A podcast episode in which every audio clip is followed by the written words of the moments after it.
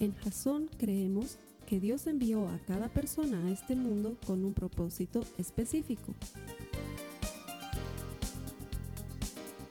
Nuestra misión es ayudarte a que tengas una relación personal con Jesús y a través de ella encuentres ese propósito para tu vida. Queremos ayudarte a alcanzar ese propósito. Es nuestra oración que este podcast te ayude a tener visión, a tener jazón.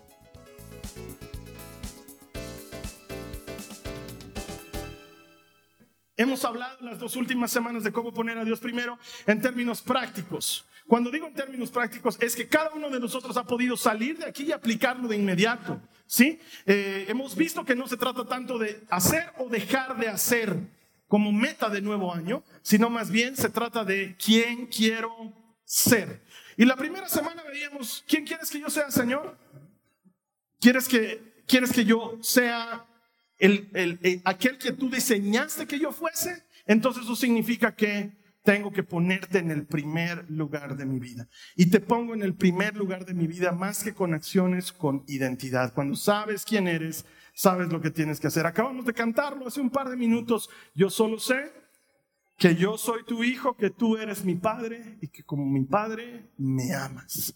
Cómo se comporta y cómo vive un hijo de Dios, eso lo vimos la primera semana, la segunda semana vimos todo lo relacionado a familia. ¿Por qué? Porque si quiero poner a Dios primero en mi familia, tengo que ser un padre a la manera de Dios, tengo que ser un cónyuge a la manera de Dios, tengo que ser hijo, hija a la manera de Dios. Eso lo aprendimos la semana pasada. Para alguien que no ha visto los mensajes o que vienen por primera vez, todo está colgado en nuestra página web para que lo puedan ver siempre gratis. Hoy vamos a hablar de lo que considero es uno de los terceros elementos centrales para que tu vida camine bien en el año. Y le puse de título el mensaje Pan de Medianoche. Ahorita te voy a explicar por qué. Todo ha comenzado cuando ya hace mucho tiempo atrás venía escuchando algo que luego el Señor me hizo parar las orejas y me dijo, prestale atención, esto le está importando, le preocupa a la gente. Y quizás lo hayas escuchado como yo, nos vienen diciendo, este año que viene, hace un par de años, este año que viene, este sí va a estar difícil, este sí se pone fregado. Y lo escuché hace un par de noches en los noticieros de que este año, el 2023, Agárrense quien pueda, las finanzas van a estar duras, la economía va a estar difícil. Se viene un año de recesión muy grande. ¿Por qué? Mira, sabes que yo de economía no sé. No sé de economía. Escucho a los expertos y los respeto. Les creo lo que dicen, ¿no? O sea, debe ser que están hablando con conocimiento a causa. Yo mucho de economía no sé, pero algunos dicen, nos va a afectar la situación económica que está atravesando el Perú por los problemas que están teniendo políticos. Y nos va a afectar los problemas políticos del Brasil, porque esa economía es la más grande de Latinoamérica, nos, nos absorbe. Y nos va a afectar lo que está sucediendo en la Argentina. Entonces, este año sí, este va a ser muy difícil. Y quizás lo hayas estado ya viviendo en los últimos años en tu bolsillo. Quizás tú eres una de esas personas que hace tiempo no consigue trabajo, que hace tiempo siente que está realmente apretado en sus finanzas y dices, no, sí, tiene que estar pasando. La guerra entre los rusos y los ucranianos debe estarnos afectando de alguna manera y los especialistas dicen sí, nos está afectando. Además que hay economistas que dicen estamos viviendo una economía ficticia. Me imagino que tienen razón, a lo mejor no estamos viviendo una economía real. No lo sé, pero todos los mensajes empiezan a generar inseguridad y empiezan a generar temor. Y en algunos casos, si encima te ha faltado algo de dinero, si encima has sentido que has estado apretado, entonces te genera más incertidumbre. A eso se le suma que alguien dice, ya no va a haber gas, porque no hay nuevos pozos, entonces ya no vas a tener gas en tu casa. Y tú has vendido tu cocina, tu calefón, todo, todo esa gas en tu casa ahora. Estás en serios problemas, te dicen que ya no va a haber gas. Todos esos, eh, ¿cómo se llaman? Los economistas tienen un nombre. Indicadores nos ayudan a entrar en una situación de incertidumbre. A eso sumale que estamos saliendo de una pandemia. Muchos de nosotros hemos perdido nuestro trabajo durante la pandemia. Muchos de nosotros hemos visto nuestro negocio morirse durante la pandemia. Y algunas otras cosas más se, perdieron durante la pandemia y te genera inseguridad. Pero la palabra del Señor dice algo diferente. Acompáñame a tu Biblia, por favor, al libro del Éxodo, en el capítulo 11, los versos 6 y 7. Está hablando Moisés, le está hablando al faraón. Le está diciendo lo que va a ocurrir a continuación a causa de la plaga más dura que azotó Egipto, que fue la plaga de los primogénitos. Y dice la Biblia, entonces se oirá un lamento desgarrador por toda la tierra de Egipto. Un lamento como nunca antes hubo, ni habrá después. Sin embargo, entre los israelitas habrá tal tranquilidad que ni siquiera un perro ladrará. Entonces sabrán que el Señor hace una distinción entre los egipcios y los israelitas. Cuando yo leo esta palabra, me llena de esperanza. Porque lo que estaba anunciando Moisés para Egipto era muy duro de vivir. Y ha debido generar zozobra en todos los que se han enterado. De hecho, la palabra del Señor nos dice que los que trabajaban para el faraón le dijeron, despachalos. Egipto está en ruinas y todavía nos van a seguir haciendo daño. Y el faraón estaba testarudo en su corazón y les decía, de aquí no sale una vaca. Entonces Moisés le dijo, lo que viene va a generar llanto en todo el país, pero no en la tierra de Gosen, donde viven los israelitas. Ahí nadie se dará cuenta del problema, porque Dios hace distinción entre lo suyo y lo que no es suyo. Muchas voces nos están diciendo, las cosas van a ser difíciles, pero yo vengo a decirte de parte del Señor que si tú cumples su palabra, si tú caminas en lo que Él enseña, si tú tienes al Señor primero como es nuestra meta, no solo para la serie, pero para todo el año, él va a hacer distinción entre lo que es suyo y lo que no es suyo. Y aunque en el resto del mundo puede estar sucediendo algo muy duro y difícil, en medio del pueblo del Señor habrá paz. Es lo que Él promete. Pero para eso yo tengo que aprender a ponerlo primero. Entonces esto es ponerlo primero en otra área. Ya no es familia, ya no es mi ser interior o mi ser exterior o mi comportamiento, mi manera de dar testimonio de vida. Ya es cómo manejo mi economía, cómo me comporto como administrador de Dios. Y para eso, porque, perdón que vuelva a ese tema anterior, no se trata de hacer o dejar de hacer, no se trata de ahorrar o no ahorrar, invertir o no invertir, que todas esas cosas pueden estar bien. No, no me voy a meter con esos temas. Yo quiero hablarte de quién tienes que ser. Y para eso te voy a recordar una historia probablemente la has escuchado en algún momento. Si no la has escuchado, para eso estoy aquí, mi trabajo es contarte la historia. Has debido escuchar hablar de un profeta que se llamaba Elías. En la época de Elías había una gran escasez en el pueblo donde él vivía. Él vivía en Israel y la capital de Israel era Samaria. Y Samaria había estado sometida a tres años y medio, los últimos tres años y medio de sequía. No caía agua por ningún lado y cuando no cae agua en la tierra, lo siguiente que ocurre es hambruna. Y todo el mundo estaba penando porque no había alimento en Israel. Entonces un día Dios habla con Elías y le dice, no te preocupes, yo a ti te voy a mantener bien cuidado. Anda a una población que se llama Sarepta y vas a ir, vas a caminar de la plaza tres cuadras a la derecha, vas a encontrar un portón cafecito bastante pequeño y rústico con el número 12. Vas a tocar la puerta, va a salir una señora que todos la conocen como la viuda.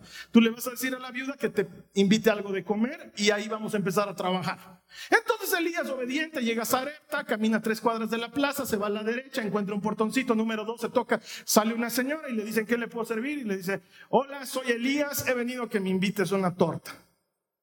La señora le dice, Elías, vas a disculpar, creo que no te has enterado, pero hace tres años y medio no llueve en este país, yo en mi casa no tengo tortas. Lo que tengo es un poquito de harina, un poquito de aceite que me alcanza para preparar un pan. Estaba justo yendo ahorita al horno a preparar mi pan, lo iba a cocinar, lo iba a traer a mi casa, le iba a dar a mi hijo, iba a comer yo la mitad, en la mitad y luego nos vamos a morir porque no hay nada más que comer. Y entonces Elías le dice, soy un profeta del Señor. Y el Señor, tu Dios, me ha mandado a decirte que me des una torta, pero me va a faltar, dice la mujer. Y el profeta le dice, si obedeces al Señor, nunca te va a faltar. No faltará la harina de la tinaja ni el aceite de la botella mientras yo esté viviendo en tu casa. Lo que me encanta es que la mujer no dice, mm, haremos la prueba. No, la mujer le cree y le hace caso. Y en lugar de preparar el pan que iba a preparar, lo primero que prepara es la tortita para Elías y le da de comer. Y dice la palabra del Señor que durante todo el tiempo que el profeta vivió en casa de la viuda de Sarepta, no faltó la harina en la tinaja, ni faltó el aceite en el frasco. Todo el tiempo el Señor les ha provisto. El Señor tiene el poder para hacer esas cosas cuando tú lo pones primero. Mira lo que dice el Salmo 127 en el verso 2. Dice, en vano madrugan ustedes y se acuestan muy tarde para comer un pan de fatigas, porque Dios lo da a sus amados mientras duermen. Quiero que lo vuelvas a leer conmigo, todos juntos. Salmo 127, verso 2 dice, en vano madrugan ustedes y se acuestan muy tarde para comer un pan de fatigas, porque Dios lo da a sus amados mientras duermen. Por eso el mensaje se llama pan de medianoche. Porque mientras el mundo entero está afanado, fatigado, tratando de conseguir el sustento, hay pan de medianoche para los que confían en el Señor. Pan para los que son sus hijos. ¿Por qué? Porque Dios es la fuente. Él es la fuente. Tu provisión no viene de otro lugar, viene de Dios. Él es el empleador y nosotros somos los empleados. No trabajas para tu jefe. No sé los que trabajan donde trabajan, no sé quién es el jefe, pero quiero decirte, tu jefe no es tu jefe. Tu jefe es el Señor. Él es el proveedor de ese trabajo en el que trabajas. Carlos Alberto, yo soy dueño de mi empresa. Es pequeñita, pero soy el dueño. Bueno, te cuento que no eres el dueño. El dueño es Jesucristo. Tú solamente trabajas para Jesucristo en una empresa que Él te ha confiado. A algunos el Señor les confía una empresa. A otros el Señor les confía trabajar para alguien más. A cada quien Dios ve cómo le provee. Pero la fuente, la verdadera provisión viene de solamente uno. Y ese su, su nombre de Él es Jesucristo. Él es tu proveedor. Es más, necesito, por favor, sé que no les gusta hacer esto en la iglesia, pero a mí me divierte mucho y me ayuda. Dile a la persona que está a tu lado con convicción de creyente, dile, el Señor es la fuente de mi provisión. Dile, por favor, el Señor es la fuente de mi provisión. Díselo a alguien más.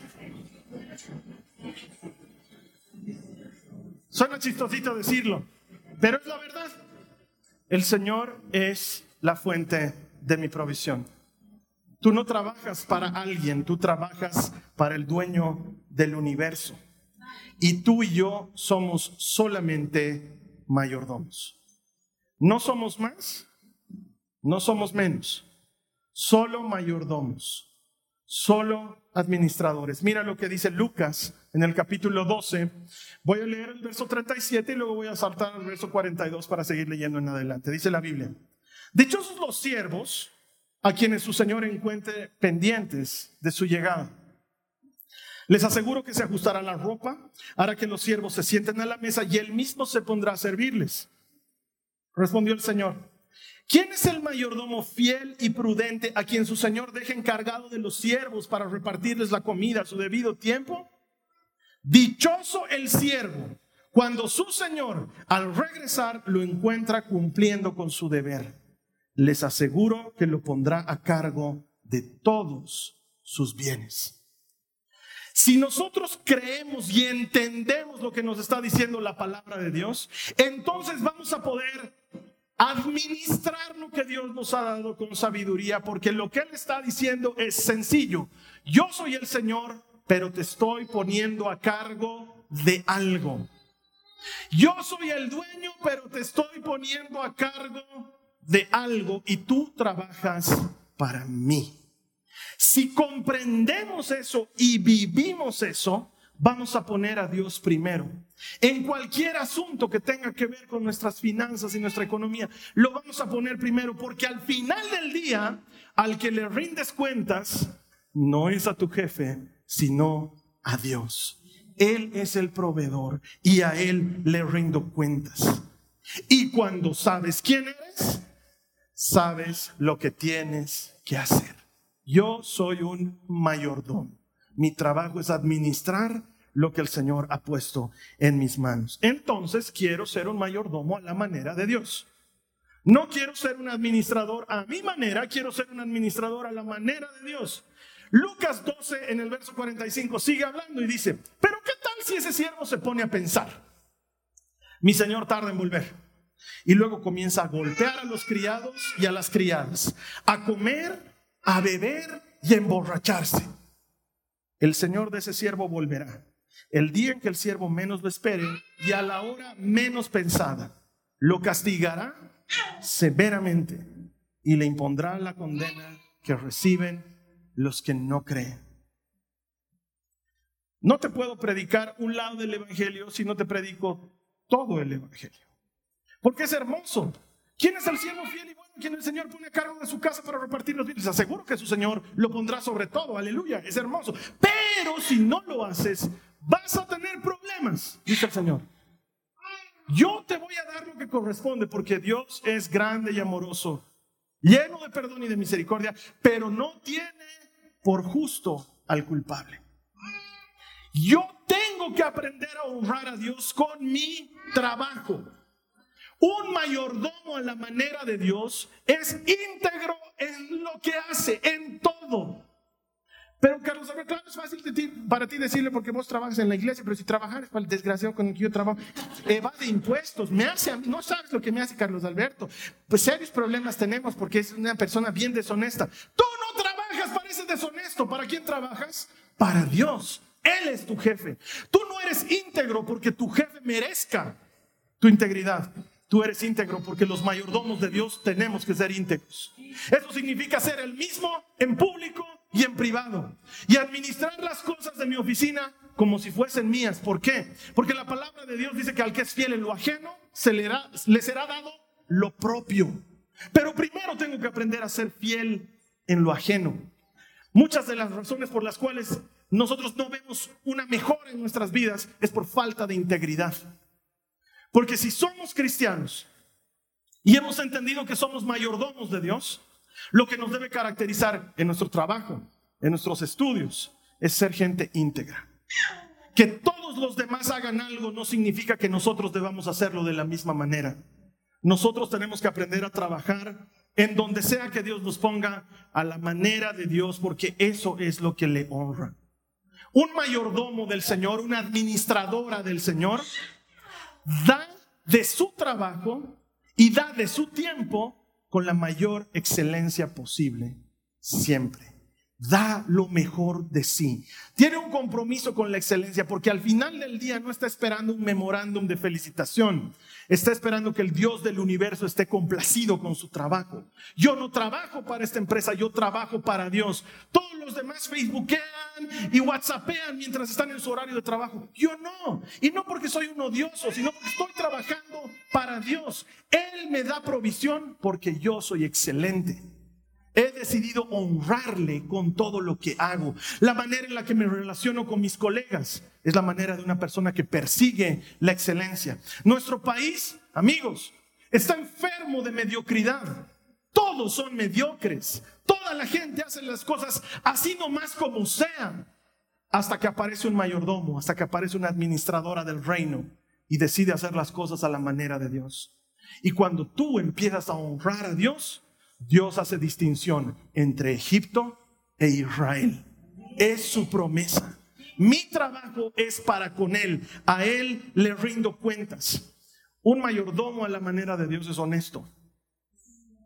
No porque me están mirando. No porque ahora hay cámaras en todo lado. Porque ahora hay cámaras en todo lado. El que tiene la idea de que es anónimo, tiene privacidad, no se ha dado cuenta en qué mundo vive. Hay una cámara que te está enfocando todo el tiempo en algún lugar. Si tú vas a rendir por la cámara, no has entendido el principio. Uno es honesto no porque me estén mirando, sino porque Dios me está mirando. Él me está mirando todo el tiempo. Él sabe lo que hago en público y sabe lo que hago en privado. Y por eso he decidido ser un mayordomo a la manera de Dios. Entonces, no robo, no engaño, no hago trampa. Porque al final del día a quien le estoy haciendo la trampa es a Cristo. Y a Él nadie le puede hacer trampa. Si eres empleador, si el Señor ha confiado en tus manos una empresa grande o pequeña, no retengas el salario de tu empleado. Págale a tiempo. Págale lo que has acordado. Sé justo en la manera en la que entregas el dinero que Dios te ha dado para administrar. No lo tengas contigo. No hagas ese daño. El Señor quiere que los cristianos seamos los primeros en dar el ejemplo. Yo tengo tres ejemplos al respecto. El primero, de una persona que no es cristiana. Yo trabajo, como ustedes saben, extra en una agencia de publicidad. Entonces conozco mucha gente del mundo de la publicidad. Tengo una amiga que me cuenta y me dice en la época de la pandemia, ¿cómo les está yendo? Y ella me dice, a nosotros nos están pagando puntual. ¿Y cómo lo están haciendo? Mi jefe es un ángel, me dice ella. Ha sacado un préstamo y nos está pagando. Él sabe que al terminar esto le van a pagar a él y con eso va a cubrir el préstamo, pero ha decidido no dejarnos esperando hasta que a él le paguen. Cuando tú trabajas para algunas empresas aquí en Bolivia, hay empresas que te pagan no inmediatamente, sino tres o hasta cuatro meses después de haber ejecutado el trabajo. Es así el trabajo, sobre todo en publicidad, y uno sabe eso. Pero ¿cómo aguantas el sueldo de empleados durante tres o cuatro meses? Bueno, lo que hacen las empresas es tienen varios clientes y van pedaleando el dinero. Sacan dinero de un lado, cubren otra cosa y luego cuando pagan cubren lo anterior. Pero ahora no había trabajo, era pandemia y todo estaba... Un hombre que no es cristiano decide ser honesto con sus empleados. Y aunque eso le va a costar seguramente intereses con el banco y tal vez algún problema, sus empleados no pasan hambre en una época de escasez. Yo veo eso y digo, Algún cristiano debería hacer eso. Pero luego me entero de un par de hermanos en la iglesia. Dos empresas diferentes, dos hermanos que no tienen contacto el uno con el otro, que llevaban meses sin pagarse a sí mismos, porque estaban pagando a su gente. Uno de ellos me llama un día. En la pandemia hemos tenido la bendición de poder ayudar a muchas personas, a muchas personas. Entonces me llama y me dice, Carlos Alberto, esta vez necesito pedir ayuda de la iglesia. Yo le digo, hermano, con el mayor gusto. ¿Qué estás haciendo de tu empresa? Y me dice, no, la empresa está funcionando y yo les estoy pagando, pero a mi casa ya no tenemos para comer. Hermano, para eso está la iglesia. Entonces, vestido de soldadito, los días que me tocaba salir con carnet de identidad, salía, llegaba a la puerta con canastas y con bolsas y hermano, que el Señor te bendiga. ¿Por qué? Porque si le haces caso al Señor, nunca te va a faltar harina en el balde. Si obedeces al Señor, el aceite no se va a acabar en la botella. Tú hazle caso. Un buen administrador es honesto con sus empleados. Mira lo que dice la palabra de Dios en Levítico en el capítulo 19, los versos 9 al 13. Dice, cuando recojas las cosechas de tu tierra, no ciegues el grano en las orillas de los campos, ni levantes lo que caiga de los segadores. Harás lo mismo con la cosecha de uvas. No cortes hasta el último racimo de las vides, ni recojas las uvas que caigan al suelo. Y uno dice, ¿por qué? Déjalas para los pobres y para los extranjeros y para los que viven entre ustedes. Yo soy el Señor tu Dios. No robes. No se engañen ni se estafen unos a otros. No traigas vergüenza al nombre de tu Dios al usarlo para jurar en falso. Yo soy el Señor. No defraudes ni le robes a tu prójimo. No retengas hasta el día siguiente el salario de tus obreros contratados. ¿Te das cuenta que a Dios le importa esas cosas? Y te das cuenta que todo el rato dice, yo soy el Señor tu Dios. Yo soy el Señor tu Dios. ¿Qué tiene que ver una cosa con la otra? Él te está recordando, yo soy la fuente. ¿Hay uvas en tu viña? Yo soy la fuente. ¿Hay harina en tu tinaja? Yo soy la fuente.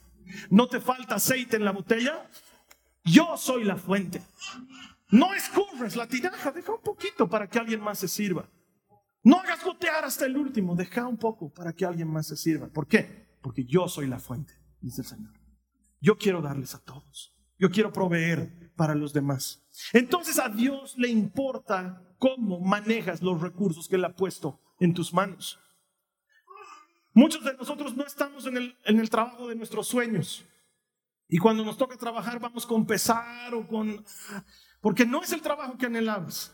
Muchos de nosotros estamos trabajando en algo que ni quisiéramos trabajar, pero lo estamos haciendo por el sueldo que nos pagan, porque ahorita necesitamos. Y a no tener sueldo, prefiero trabajar de lo que sea, pero te causa pesar. Yo vengo a decirte, de parte del Señor.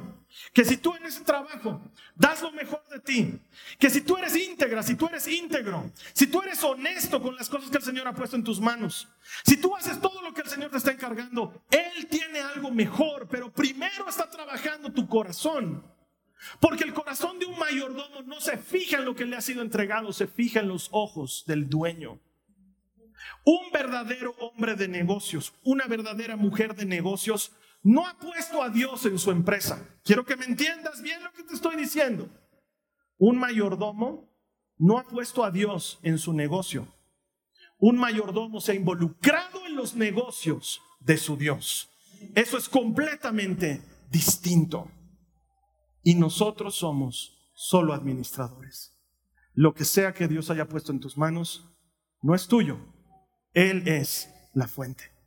Entonces, si yo soy la fuente, quiero ser un canal de distribución.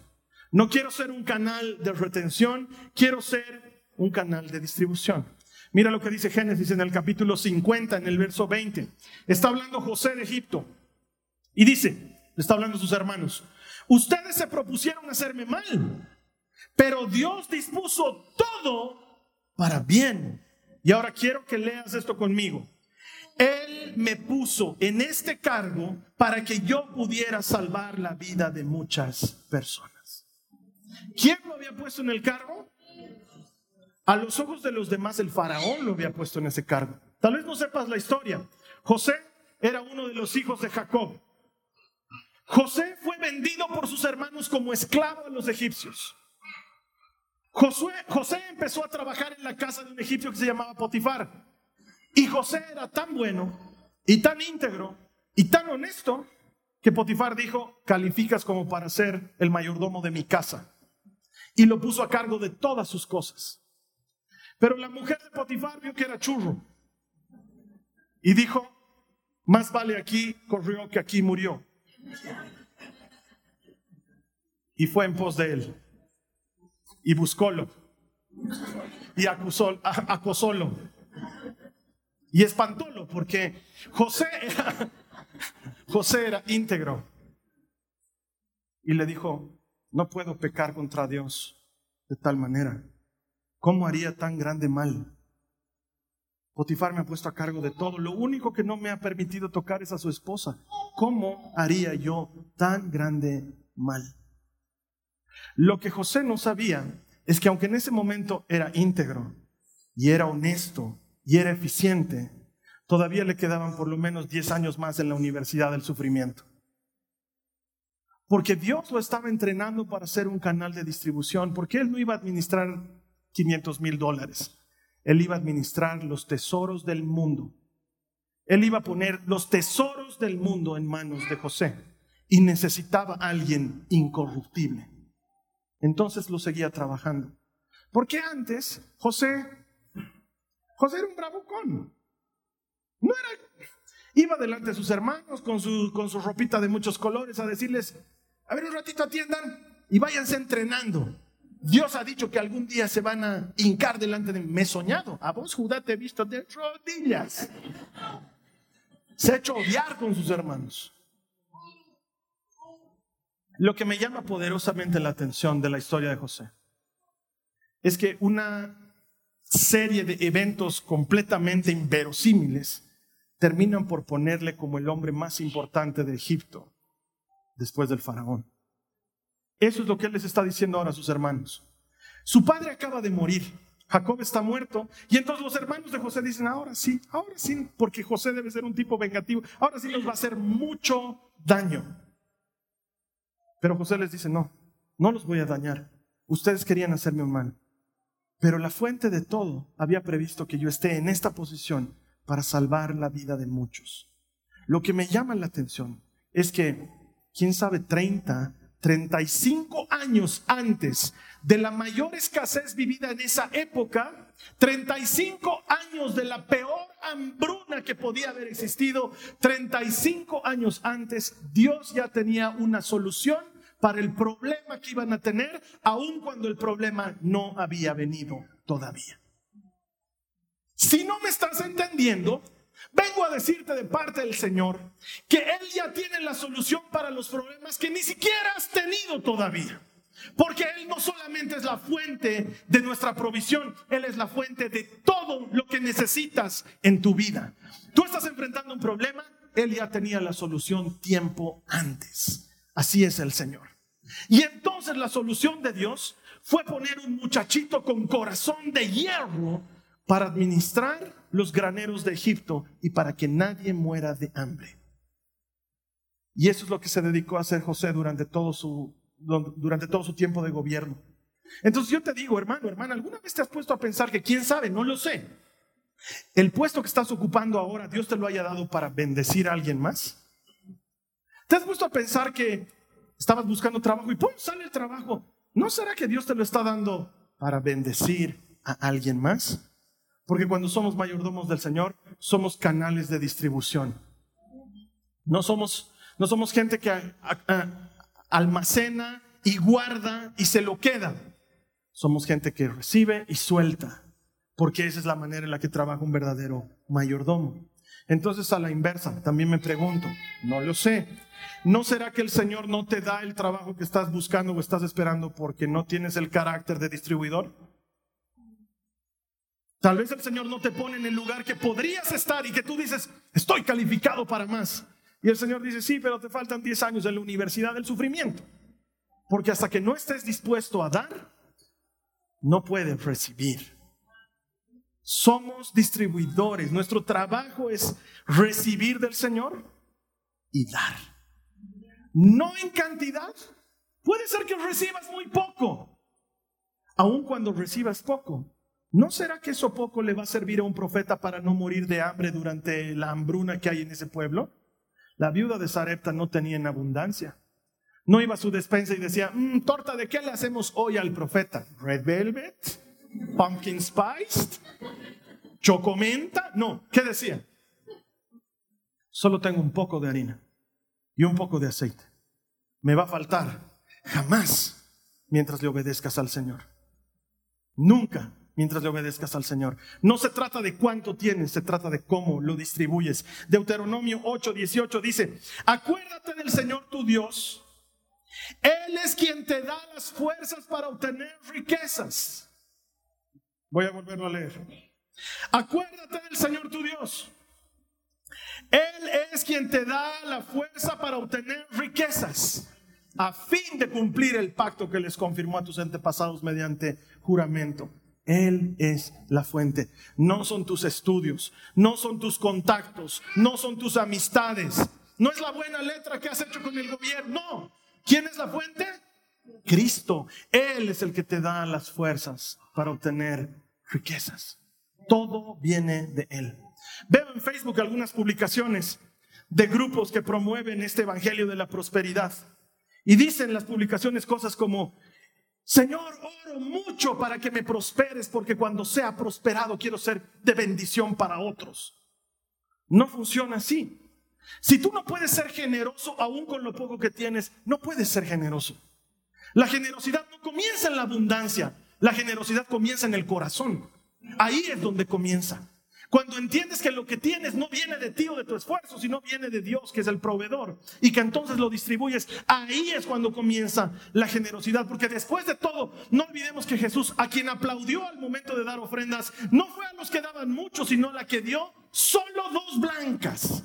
Y dijo Jesús, de toditos, ella dio más, porque de su pobreza dio todo lo que tenía, porque la generosidad no tiene que ver con la abundancia que tengas, la generosidad tiene que ver con el corazón que tengas.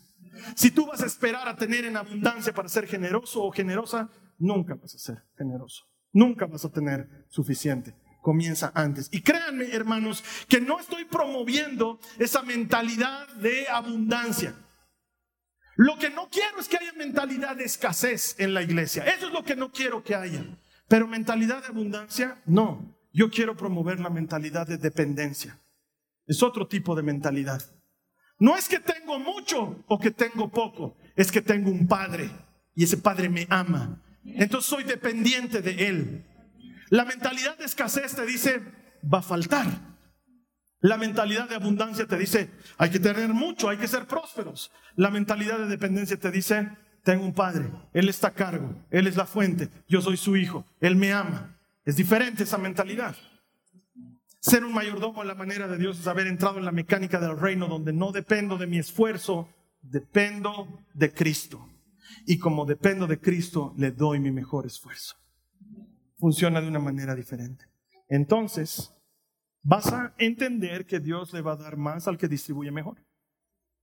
Porque Dios no es sonso, es un gran administrador.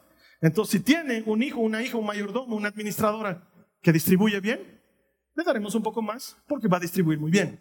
Así es como funciona el reino. Entonces tengo que aprender a poner a Dios primero en todo. Mira lo que dice Primera de Crónicas 29, 14. Dice, pero ¿quién soy yo? ¿Y quién es mi pueblo? Para que podamos darte estas ofrendas voluntarias. En verdad tú eres el dueño de todo. Y lo que te hemos dado, de ti lo hemos recibido. Cuando le damos a Dios, en realidad le devolvemos a Dios. Todo le pertenece. Dios es la fuente. Yo solo le regreso. La escuela de niños, Jason Kids, tiene una actividad que la hacen cada cierto tiempo, que es muy bonita. Los niños, con ayuda de sus profesoras, preparan gelatinas, dogs, galletitas, con su esfuerzo, con sus propias manitos. Las preparan y luego organizan aquí afuera una feria y la gente de aquí de la iglesia sale y les compra una gelatina en unos 50, unas galletitas en dos pesitos, ellos han hecho. Y luego juntan el dinero y las profesoras les enseñan a apartar el diezmo para entregárselo al Señor. Muchos años atrás, cuando mi Nicole todavía era chiquitita, estaba en la escuela de niños y las profesoras le hicieron hacer esa dinámica. Y yo me acuerdo que salgo y estaba feliz porque había ganado harto dinero. Y me dice, mira papá, he ganado harto dinero. Y yo le digo, muy bien mi amor, ahora tenemos que apartar un 10% y eso se lo tienes que dar al Señor. Y ella me dice, ¿por qué le tengo que dar al Señor? Después de todo, yo he hecho las gelatinas. Con la mamá hemos estado haciendo hasta tarde. Y yo me he aguantado el sol toda la mañana. Absolutamente legítimo. Y yo le digo, sí, hijita, pero Dios es la fuente. Pero yo estaba trabajando, papá. Sí, pero si no fuera por el Señor, no habría escuela de niños. Si no fuera por el Señor, no habría actividad para vender gelatinas. Si no fuera por el Señor, tú no hubieras estado en esa escuela de niños para vender las gelatinas. Si no fuera por el Señor, la gente no se hubiera acercado a tu mesa y le hubiera comprado a otras personas. Pero porque el Señor es bueno, hay una escuela de niños, te ha dado un trabajo, has vendido tus gelatinas y tienes un dinero. El 10% hay que devolvérselo. Nunca más se le olvidó. Yo aprendí a dar diezmo desde muy chiquito. 14 años, 15 años. No aprendí muchas otras cosas. En la iglesia te enseñaba mucho, no todo lo aprendía, pero lo del diezmo lo aprendí. Entonces, mi papá me daba dos pesos para salir a la calle y yo me guardaba 20 centavos. Entonces no quería ir a dar 20 centavos porque donde yo me reunía antes tenían una caja de ofrendas que era una lata en forma de cofre, pero era lata, en forma de cofre que tenía una rendija. Entonces tú dejabas caer y trin sonaba. Y no podía ir pues cada vez clean, clean. Entonces acumulaba hasta fin de mes todas las monedas que había podido juntar de todos los 10% que sacaba de todo. A veces ganaba 20 pesos dando una charlita, dos pesitos me guardo. A veces ganaba 10 pesos de algo, un pesito. Llegaba a fin de mes con una bolsa llena de monedas y ahí sí. Porque darle al Señor de tu dinero pone a prueba tu corazón. Es más fácil darle de lo que sobra que darle lo primero. Acostúmbrate a darle al Señor siempre lo primero ponlo en el primer lugar. Honralo con las cosas que haces y con el trabajo que tienes y con el dinero que ganas. Mira lo que dice la palabra del Señor en Proverbios 3, 9 al 10. Dice, honra al Señor con tus riquezas y con lo mejor de todo lo que produces. A Dios siempre le damos lo primero y lo mejor. La Biblia dice, entonces se llenarán tus graneros y tus tinajas se desbordarán de buen vino. Cuando le has dado al Señor lo primero y lo mejor. Cuando le damos lo primero estamos ejercitando la fe. ¿Por qué? Tu fe se pone a prueba cuando demuestras que eres capaz de confiar que Dios puede hacer más por ti con 90% porque ya le has dado 10 que lo que tú puedes hacer con 100% porque no le has dado nada. Se necesita fe para creer eso. Se necesita fe para creer que Dios puede más con 90 que yo con 100. Entonces le doy lo primero. Siempre. Es la manera en la que lo honro y entrena tu corazón. El dar ese dinero entrena tu corazón a entrar en una mentalidad de dependencia. Porque aprendes a depender de Él.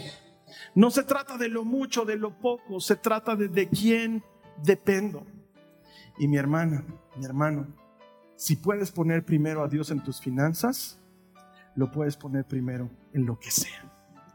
Porque de todos los aspectos de la vida, lo único que está peleando por el primer lugar en tu corazón siempre es el dinero.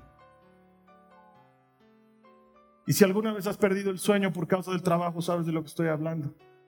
¿Cómo te friega la economía en tu cabeza? ¿Cómo te taladra? Pero si eres capaz de ser un mayordomo en la manera de Dios, de caminar en su palabra y administrar todo lo que Él te ha dado como corresponde. De ser un mayordomo a la manera de Dios en todos tus recursos, no solamente los financieros. Si eres capaz de poner a Dios primero y ser un canal de distribución en lugar de ser alguien que aglutina. Entonces tu mentalidad de escasez va a cambiar por una mentalidad de dependencia. Y como la viuda, tú y yo vamos a ver que aun cuando la harina es poca y aun cuando el aceite es poco, nunca se acaban mientras le haces caso al Señor.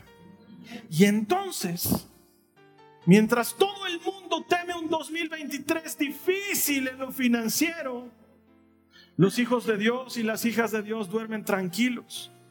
Él hace distinción entre Egipto e Israel y les da pan de medianoche a los suyos mientras duermen. Yo te invito a que confíes en el Señor. Sé que muchos estamos con el cinturón bien apretado. Confía en Él. Confía en Él. Él nunca desampara a los que confían en Él. Esta ha sido una producción de Jason Cristianos con Propósito. Para mayor información sobre nuestra iglesia o sobre el propósito de Dios para tu vida, visita nuestro sitio web www.jason.info. Allí encontrarás muchos recursos para animarte en tu relación con Dios, enseñanzas, nuestro blog, prédicas y mucho más. Te lo deletreamos www.jazon.info. También puedes visitarnos en nuestro sitio en Facebook www.facebook.com barra Que Dios te bendiga abundantemente. Muchas gracias.